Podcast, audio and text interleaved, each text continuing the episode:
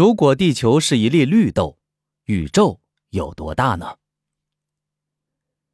根据科学家的测量，我们的地球直径为一万两千七百五十六公里，可观测宇宙的直径则达到了九百三十亿光年。浩渺的宇宙告诉我们人类有多么渺小，但数据和长度单位上的差别。令人难以得到一个直观的印象。如果我们假设地球是一粒绿豆，那么宇宙有多大呢？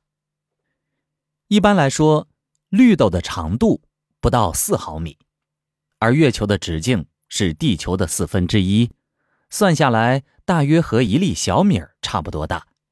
不过，两者之间的距离将会比较惊人。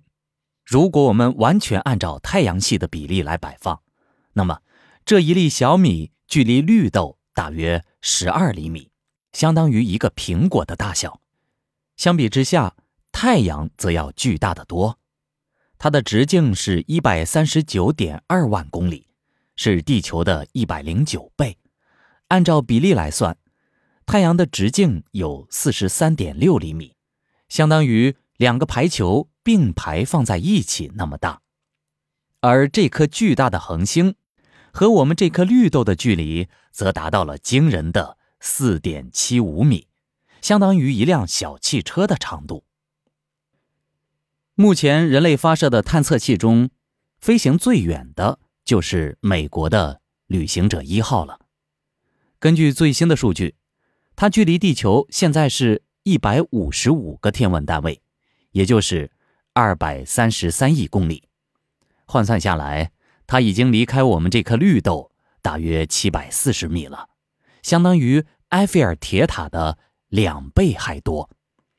不得不承认，人类的科技确实很神奇，能够创造出这样的奇迹。不过，宇宙的尺寸更让我们感到不可思议。根据天文学家的研究。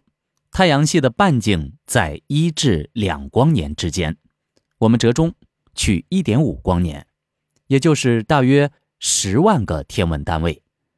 这意味着，太阳这颗直径仅四十三点六厘米的球体，所控制的范围达到了四百七十五米，相当于公交车的一站地。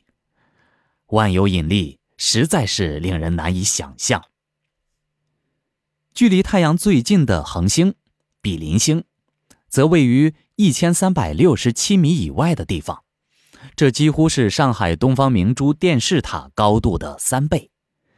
旅行者一号想要抵达这里，恐怕还需要好几万年的时间。这颗恒星比我们的太阳小得多，大概和一个橘子差不多大。银河系的直径更加惊人。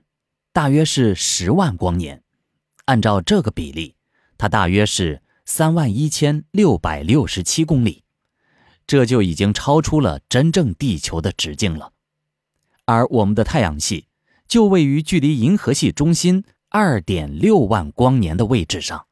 如果银河系中心假设在北京，那么地球这颗绿豆差不多就在英国的伦敦。目前已知的银河系内最大的恒星 ST 二杠十八，直径是太阳的两千一百五十八倍，换算成体积，它能装下一百亿个太阳。按照我们这个比例，它大约有九百四十米，比迪拜塔还要高出一大截儿。至于整个宇宙，正如我们前面所说的。可观测范围的直径为九百三十亿光年。如果地球是一颗绿豆，那么整个宇宙的直径就是二百九十四点五亿公里。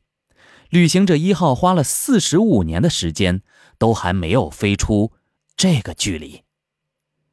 这还只是可观测的宇宙，在它之外还有不可观测的宇宙，那是人类永远无法了解的。宇宙区域，那么它到底有多大？目前没有人知道。